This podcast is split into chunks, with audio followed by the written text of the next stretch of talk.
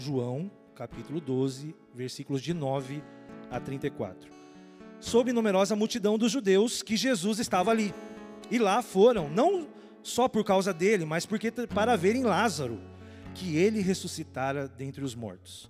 Mas os principais dos sacerdotes resolveram matar também Lázaro, porque muitos dos judeus, por causa dele, por causa de Lázaro estar vivo, por causa dele, voltaram crendo em Jesus. No dia seguinte, a numerosa multidão que viera à festa, que era Páscoa, tendo ouvido que Jesus estava a caminho de Jerusalém, tomou ramos, palmeiras e saiu ao seu encontro. Você já ouviu falar da festa de ramos? As pessoas jogando ramos assim? Era o que estava acontecendo ali. Eles souberam que Jesus estava lá, começaram a jogar é, ramos e palmeiras e saiu ao seu encontro. Olha o que eles clamavam: Hosana, bendito que vem em nome do Senhor e que é rei de Israel. Olha o que eles falavam com Jesus entrando em Jerusalém. Interessante isso, né? E Jesus, tendo conseguido um jumentinho, montou, segundo o que está escrito, Lá em Zacarias, não temas, filha de Sião, eis que o teu rei, aí vem, montado num filho de jumenta. Versículo 16: Seus discípulos, a princípio, não compreenderam isso. Quando, porém, Jesus foi glorificado, ou seja, quando Jesus ressuscitou, que eles entenderam. Eles entenderam e se lembraram dessas coisas, estavam escritas a respeito dele e também de que isso lhe fizeram. Versículo 17: Dava, pois, testemunho disto à multidão que estivera com ele, quando chamara a Lázaro do túmulo e o levantara dentre os mortos. Por causa disso, também a multidão lhe saiu ao encontro, pois ouviu que ele fizera este sinal. Ou seja, a multidão estava atrás de Jesus porque eles viram vivo Lázaro, que estava morto dentro de, uma, de um, de um, de um, é, um túmulo, né, que era uma caverna, e Jesus pede para ele sair e saiu lá que nem uma múmia. Quando eles ouviram que Lázaro, o defunto, estava vivo do lado de Jesus, todo mundo veio. Porque era quem pode dar vida a um morto. Então as pessoas estavam impactadas. E por causa disso, versículo 18, também a multidão lhe saiu ao encontro, pois ouviu que ele fizera este sinal. De sorte que os fariseus disseram: Vede que nada aproveitais, eis aí vai o mundo após dele. Ou seja, nada do que a gente está fazendo adianta. Olha só o tanto de gente que está atrás de Jesus. Versículo 20: Ora, entre os que subiram para adorar essa festa também havia os gregos, tinha outras pessoas ali na Páscoa, né, na festa, judeus gregos. Estes, pois, se dirigiram a Filipe, que era de Betsaida, da Galileia, e rogaram: Queremos ver Jesus. Filipe foi dizer a André, André e Filipe comunicaram a Jesus, respondendo: Jesus, é chegada a hora de ser glorificado o Filho do Homem. Versículo 24: Em verdade, em verdade vos digo se o grão de trigo caindo na terra não morrer, fica ele só, mas se morrer, produz muito fruto. Quem ama a sua vida, perde-a. Mas aquele que odeia a sua vida neste mundo, preservá-la-á para a eternidade. Está terminando, gente. Versículo 26. Se alguém me serve, siga-me. E onde eu estou, ali estará também o meu servo. E se alguém me servir, o Pai o honrará. Agora está angustiada a minha alma. E o que eu lhe direi? Pai, salva-me desta hora, mas precisamente com este propósito vim para esta hora. Pai, glorifica o teu nome. Então veio uma voz do céu e disse: Eu já glorifiquei e ainda o glorificarei. Essa voz apareceu do nada. 29. A multidão, pois, estava ali, tendo ouvido a voz, dizia ter ouvido um trovão. Foi um trovão. Outros diziam: Foi um anjo que lhe falou. Então explicou Jesus: Não foi por mim que veio essa voz, e sim por vossa causa. Chegou o momento de ser julgado este mundo e agora o seu príncipe será expulso. E eu, quando for levantado da terra, atrairei todos a mim mesmo. Isto dizia, significando de que gênero de morte estava para morrer. Replicou-lhe, pois, a multidão. Olha o que a multidão repete para Jesus quando Jesus falou que ele ia morrer. É crucificado ainda, né? Porque quando fala que alguém foi levantado, gente, Jesus estava dizendo assim: olha, olha só, gente, eu vou ser crucificado. Crucificado era uma pena de morte para assassinos. Ou seja, Jesus está falando, eu vou ser crucificado. As pessoas não entendem nada e perguntam para Jesus: Nós temos ouvido da lei que o Cristo permanece para sempre. Como dizes tu ser necessário que o filho do homem seja levantado? Quem é esse filho do homem? Termina assim esse texto com essa pergunta. Senhor, em nome de Jesus, que a gente compreenda, Pai, o verdadeiro sentido, Senhor Deus, dessa, desse texto que está em João, Pai que a gente nesta manhã seja desafiado, Pai, a ouvir a Tua voz. Nós queremos elevar a nossa mente, o nosso pensamento ao Senhor, em nome de Jesus. Amém e amém. Esse texto, gente, narrado por João, e você pode acender as luzes, viu, gente? Porque senão o pessoal fica com sono aqui, né? A gente é domingo de manhã, soninho, né? Penumbra, então vamos acender a luz. Esse é, é um dos momentos mais emblemáticos de Jesus, do ministério dele, pelo menos para as pessoas. Né? Talvez para Jesus, né, pelo assunto que ele lidou ali, talvez não fosse o, momento mais ápice para Cristo, mas para as pessoas eram, porque elas estavam fazendo maior festa. Na verdade, elas estavam dizendo assim: ó, Jesus, é, agora é a hora de Jesus. O povo estava realmente com Jesus na boca, sabe? Assim, na, Jesus estava na boca do povo. Todo mundo falando de Jesus. Que poder, né? Uma pessoa tem que ela pode ressuscitar alguém como Lázaro. aquilo foi impactante demais. Jesus é muito poderoso, ele, ele trouxe alguém à vida, e não foi a única pessoa. A filha de Jairo também, Jesus já havia feito esse, essa questão de ressuscitar pessoas. Já, Lázaro é, não foi o único. Mas eu queria que você entendesse que esse texto estava num momento em que Jesus estava na Páscoa, ele ia ser crucificado dentro de alguns dias, talvez uns quatro dias Jesus ia ser morto. Ninguém sabia disso, só Jesus. E as pessoas trataram Jesus como um rei. Mas como assim, pastor? Um rei andando de jumentinho, né? Parece que você fica pensando, né? Nossa, um presidente da República de Fusca. Não era melhor uma limusine, não era melhor um cavalo branco, né? Porque ele era um rei. Mas o costume daquela época era que os reis, eles antes de serem coroados, eles fossem montados num jumentinho, não é nem num jumento. Eu estava no Pantanal semana passada, eu tive a alegria de ver uma comitiva era um monte de gente, uns chapéu de pirata, uns caras, são os pantaneiros, eu acho ali. Gente, é, é, pra, é, que vocês estão acostumados, mas eu não, eu nunca vi isso. Aquela poeirada, um monte de boi, e eu passando do lado do carro, falei, é agora, é, é agora que vai dar uma chifrada aqui no carro do, no carro do Asaf, né? Tava de carona. E daí, é, tem, tem umas, eles estão numas mulas, né? E, e, depois eu vi que mais para frente tinham outras mulas, que eles acham que me explicaram que eles usam para não cansar o animal. Então é, dá a impressão que Jesus estava que nem um pantaneiro num, num, jumentinho, mas não. Naquela época os reis eles andavam de jumento antes da coroação. É mais ou menos isso. Você é humilde, você está indo para ser coroado, então você é humilde, você anda no ferindo, mas é a última vez que o rei ia andar de jumento. Ele era como se um homem ia virar agora quase um deus, um rei. Então aí ele ia ser coroado e depois você só ia ver o rei em cima de um cavalo branco. Mas Jesus entrou em Jerusalém com um jumentinho. E as pessoas gritando: Esse é o rei. E jogava as coisas. Agora vai. Era isso que o povo estava falando. Agora vai. Jesus vai derrotar os romanos. Agora Jesus vai se manifestar. Jesus vai realmente fazer a coisa acontecer. Até os fariseus estavam dizendo que eram os inimigos de Jesus. Olha só, tudo que a gente faz contra esse homem, e as pessoas ainda vão atrás dele, não tem jeito. Vamos matar Lázaro. Sabe que eles decidiram? Não tem jeito, a gente vai ter que matar Jesus. Às vezes tem umas coisas tão boas na humanidade. Às vezes tem coisas que são tão belas que as pessoas querem destruir.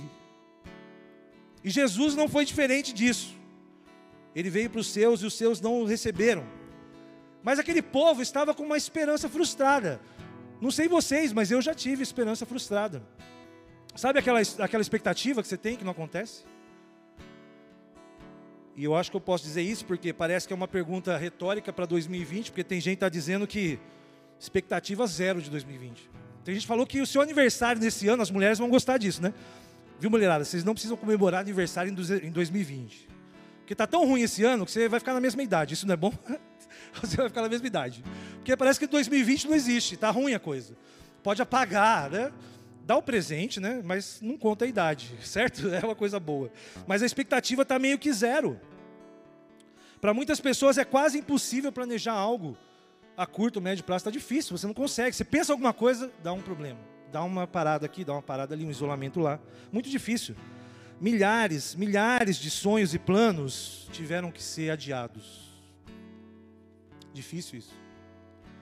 Lá em, Salmo, lá em Provérbios 13, 12 fala assim: ó, a esperança que se adia faz adoecer o coração. Ou seja, quando você quer uma coisa e não acontece, seu coração fica doente. Ansiedade. Vocês estão comigo, gente? Vocês concordam isso? É o que está acontecendo por aí. Talvez a nossa geração seja lembrada como a geração dos corações partidos. Quem, quem, viveu 2020 talvez faça parte dessa geração. Depressão, medo, incerteza. Acho que a incerteza está se propagando mais rápido que o Covid. E agora, o meu negócio, meus estudos. Ontem eu estava orando com uma estudante que estudava no Paraguai, agora veio para o Brasil, trouxe as coisas. Será que vai estudar aqui? Está todo mundo assim, com algum problema na sua esfera de situação. Se a gente pensar bem, essa frustração acompanha o ser humano desde que ele nasceu. Se você ler a Bíblia, capítulo 1 e 2, se não tivesse uma frustração ali, se o homem não tivesse obedecido a Deus, a Bíblia inteira seria Gênesis 1 e 2. Deus criou todas as coisas, o homem ficou tudo bem. Né? O homem desobedeceu. Ia ser só Gênesis 1 e 2 a Bíblia. Mas a verdade é que nós, a nossa humanidade, traz a frustração né, como essência da vida. Talvez para você entender o que é felicidade, você precise passar por sofrimento. Gente, que complicado que é isso. Por isso que eles estavam perguntando no final do texto, mas quem que então, se o Senhor vai morrer, Jesus, quem é o Filho do Homem? Por isso que eu estou falando, queria que você colocasse ali o, né, o, o, cartaz de hoje, se puder ali no, no Data Show.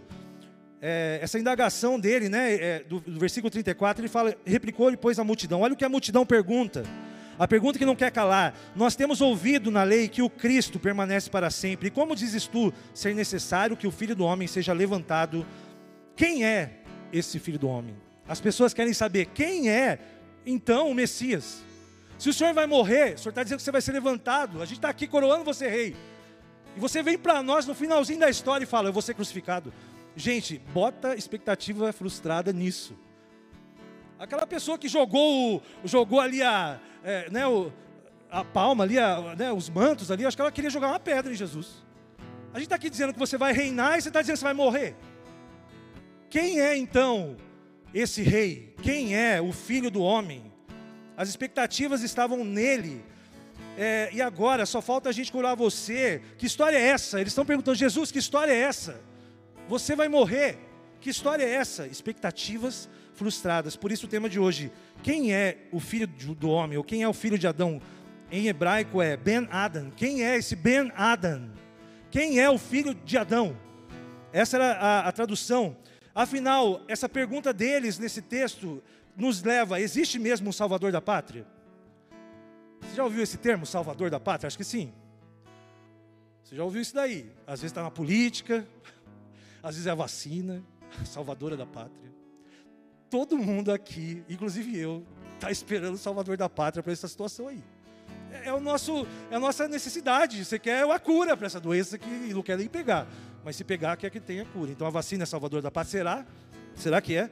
Essa expressão, filho do homem, ou filho de Adam, Ben Adam, ou em hebraico é Ben Adam, né? já em aramaico é Bar Adam.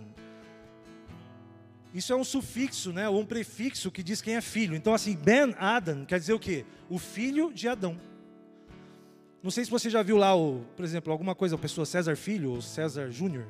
Aí é um, é um sufixo, né? É o filho do César, né? Então eles estão dizendo Ben Adam, eles falam assim, é o filho do Adão. No grego, ele está falando assim, é o filho do homem. Por isso que eles perguntam, quem é o filho do homem? Quem é essa pessoa? Né? Se você já assistiu aquele filme Ben-Hur, já ouviu falar desse filme? Ben-Hur é bem conhecido. Quer dizer que ele é o filho de Ur. Se você já ouviu falar de Barnabé, você já ouviu esse nome na Bíblia? Barnabé, que cuidou de Paulo. Quem já ouviu esse nome aqui? Barnabé quer dizer bar, aramaico, filho da consolação. Barnabé é o filho da consolação, porque o nome dele mesmo era José de Arimateia, o nome de Barnabé. Só que as pessoas olharam para Barnabé e viram tanto o Espírito Santo nele que deram um apelido para ele. Ele devia chamar Barnabé, filho do Espírito Santo. Olha que legal. Ben Adam é, ou o filho do homem, né, é uma expressão muito antiga. Jesus mesmo se referiu a ele por mais de 40 vezes. Toda vez ele fala: Quem é o filho do homem? Eu sou o filho do homem. Jesus, ele se identificava como Ben Adam várias vezes. Umas 40 vezes, Jesus se autodenomina Ben Adam. Umas 40 vezes. Por isso o nome de hoje, né? Ben Adam, o filho de Adão, é o tema de hoje. Mas isso lá em Daniel, olha só, o profeta Daniel já fala do Ben Adam. Se você quiser ler o capítulo 7, é uma bênção. Talvez você fique com um pouco de medo, de medo, mas é uma bênção ler esse capítulo 7 de Daniel. Não vou ler, vou ler uma, uma parte, só o Daniel 7, 13 14. Olha que Daniel, Daniel teve um sonho. Ele falou assim: ó, Eu estava olhando nas minhas visões de noite. Daniel teve um sonho. E eis que vinha com as nuvens no céu, um como o filho do homem que quer dizer bem Adam, ou seja, ele via, ele viu um homem vindo no céu e fizeram chegar até ele. Foi-lhe dado o domínio, a glória e o reino para os povos, nações e homens de todas as línguas o servissem. O seu domínio é o domínio eterno, que não passará, e o seu reino jamais será destruído. Amém, gente? Daniel já estava falando de Jesus, porque Jesus é o bem nada de Deus. Olha só que interessante isso. Se você quiser ler o capítulo 7 lá, são 400 anos de profecia que Daniel dá só no capítulo 7. Eu, eu se você quer ler, mas para você não ficar com medo, Daniel ele usa quatro animais nesse texto aí. É um parênteses, tá, gente? Vou abrir um parênteses aqui. São quatro animais. Um é um leão com asas, que ele depois você entende que são os babilônios, são os impérios. Depois ele fala que vai se levantar um, um urso que vai acabar com esse outro animal, que são os persas. E aconteceu isso mesmo, Ciro derrotou.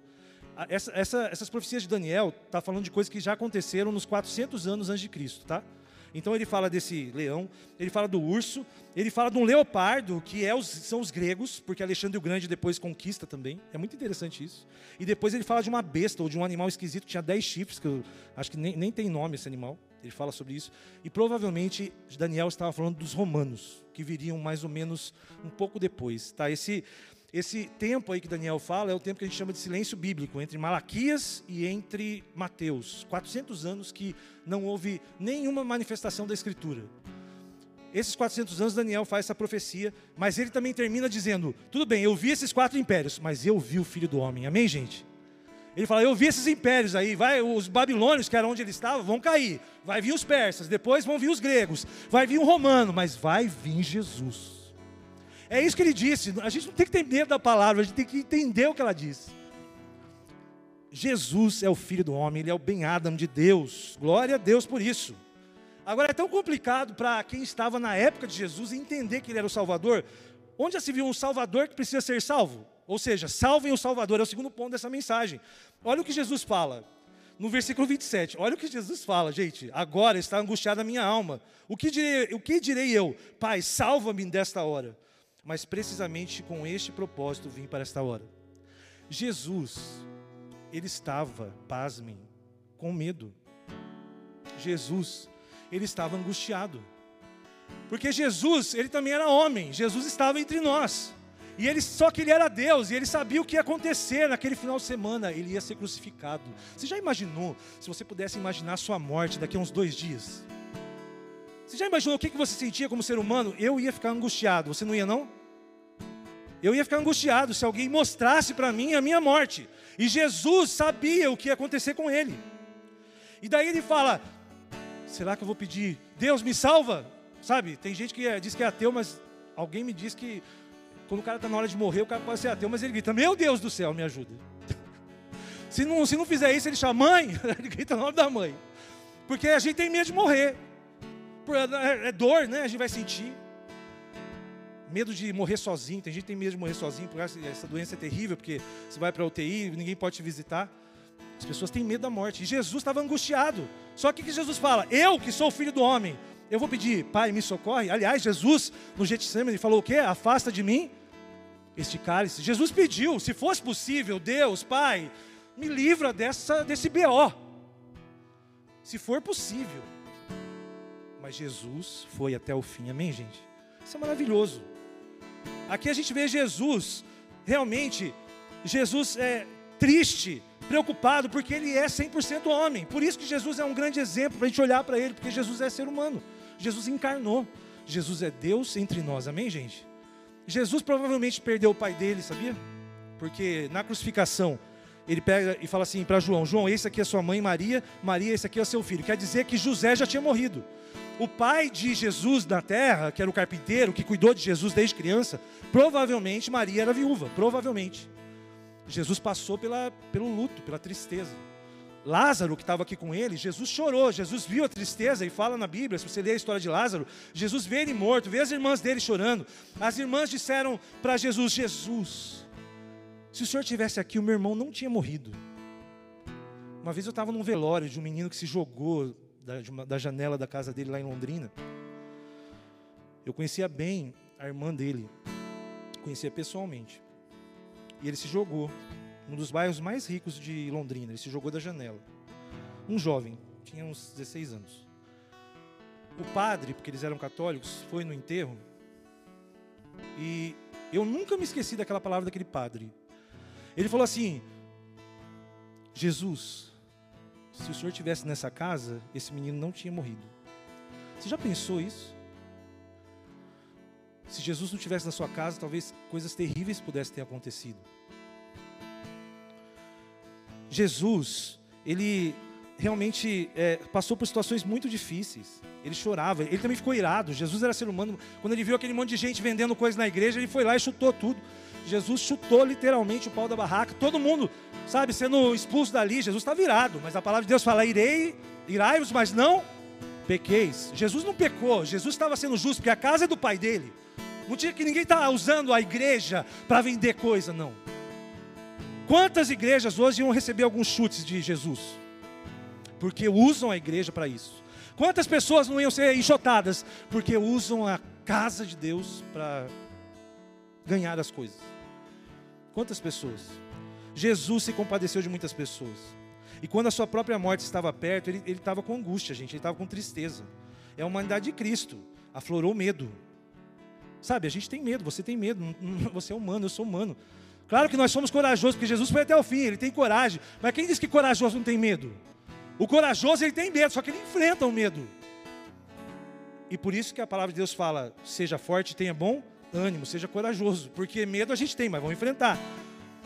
Chorou lágrimas de sangue. Olha só, Jesus sabia que ele ia verter sangue. Ele já começou chorando no Getsemane. Vai vendo. Vai lembrando disso aí, ó. Jesus no Getsemane pedindo para afastar o cálice, e doeu tanto, era tanta dor. Dizem que existe uma doença, que é como se você tivesse as suas entranhas estourando, e, foi tão difícil que Jesus suou sangue no Getsemane. Quando ele estava orando por mim, por você, por ele.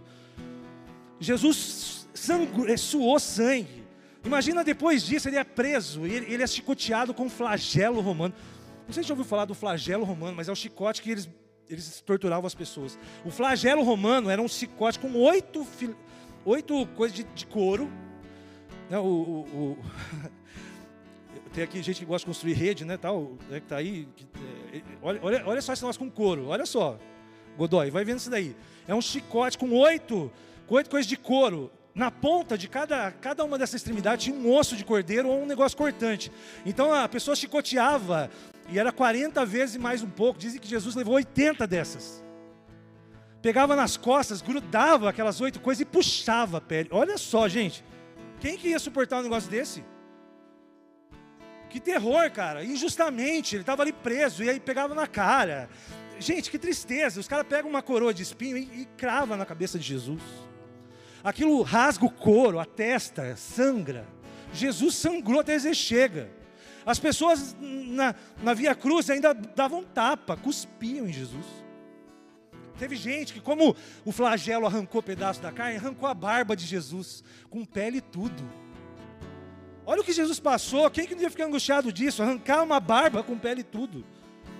Jesus estava se desfazendo, e aquela, aquele rastro de sangue na Vila Dolorosa, aliás, a Via Cruz é chamada Via Dolorosa por quê?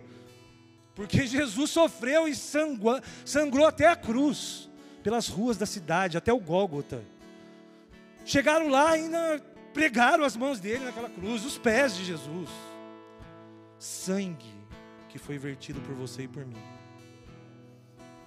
Sangue, quanto sangue? Eu acho que Jesus tinha mais sangue que um ser humano comum.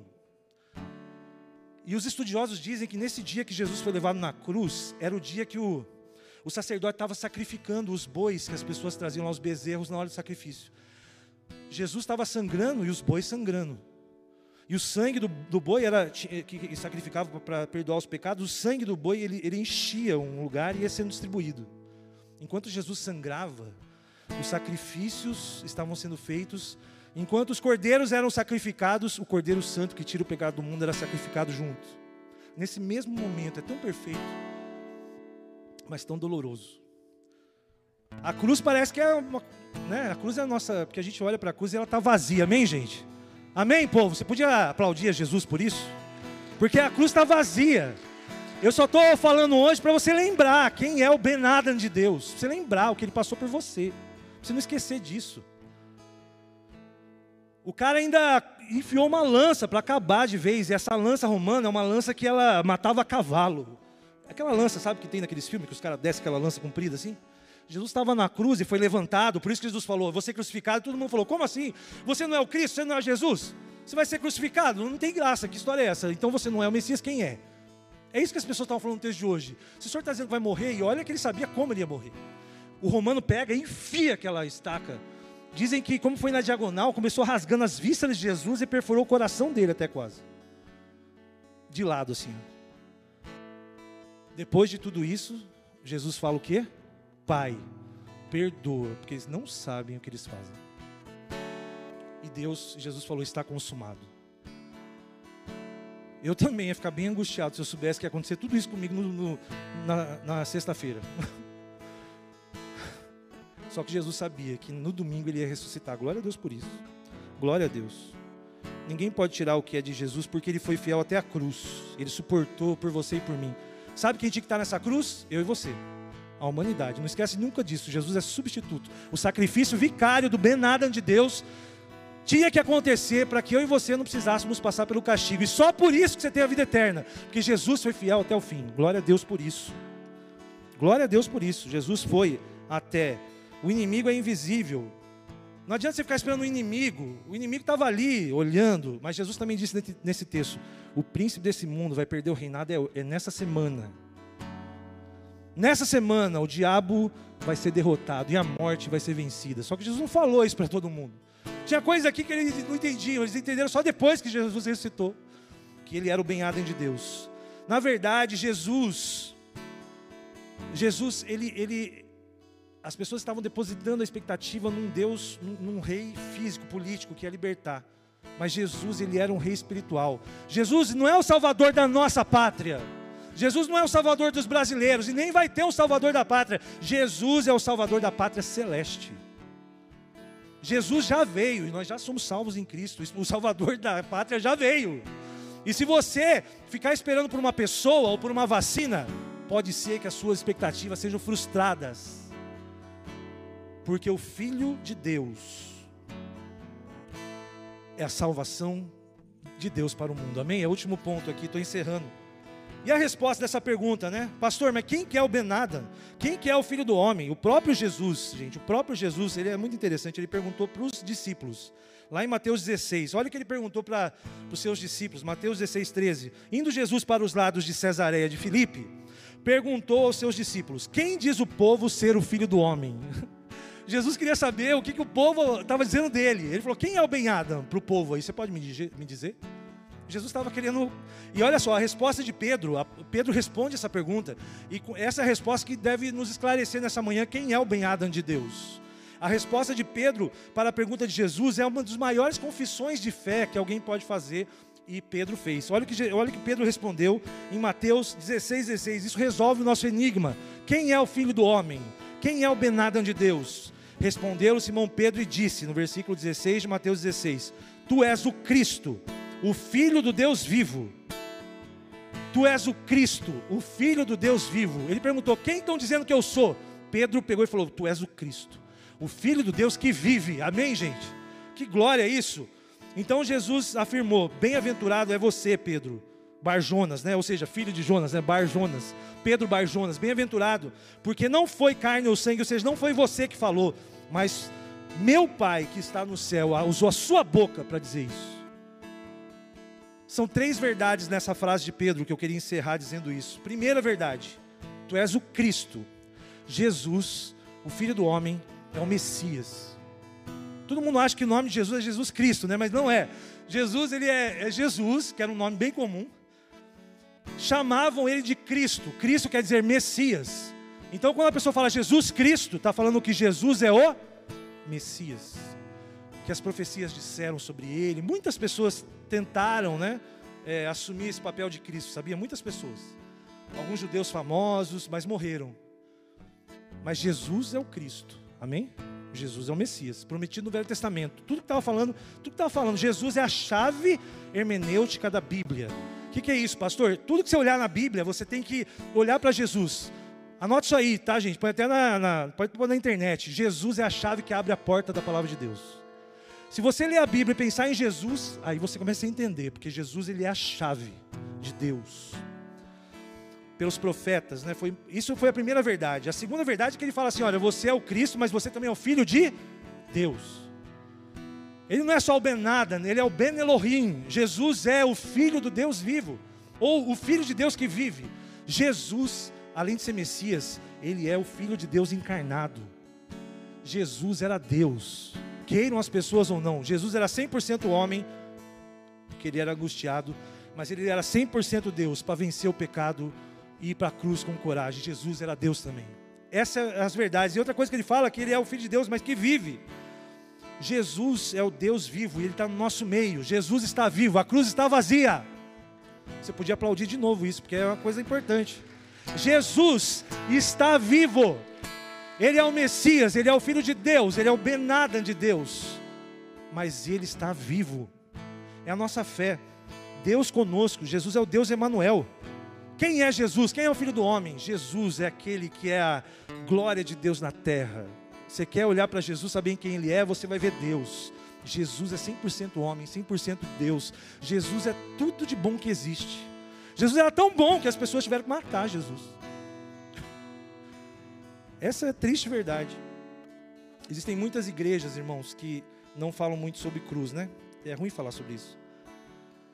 Parece que sofrimento afasta as pessoas, né? O evangelho hoje ainda é firmado em barganha, né? As pessoas querem fazer as coisas, boas obras. Parece que não dá muito certo falar sobre isso, né? Algumas pessoas dizem que não dá muito certo, né? Falar de cruz, de graça, graça barata. Não dá muito certo. Mas Deus ofereceu tudo o que ele tinha, né? O melhor, o filho dele. Deus ele quis, né, amar primeiro. A palavra de Deus fala que nós só amamos porque Deus amou primeiro. Você crê nisso? Você acredita que Deus te amou? Fique de pé. Se você acredita que Jesus é, é filho de Deus, fique de pé. Que realmente, Pai, nesta manhã nós possamos lembrar, Senhor Deus, que o Senhor é aquele que é o filho do homem, o filho de Adão, mas o Adão perfeito que venceu a morte, que não pecou, que não barganhou, que não quis ser maior que ninguém. Eu queria pedir nessa manhã humildade, Pai, no nosso coração, todos nós aqui, a humildade de Jesus, a simplicidade de Jesus.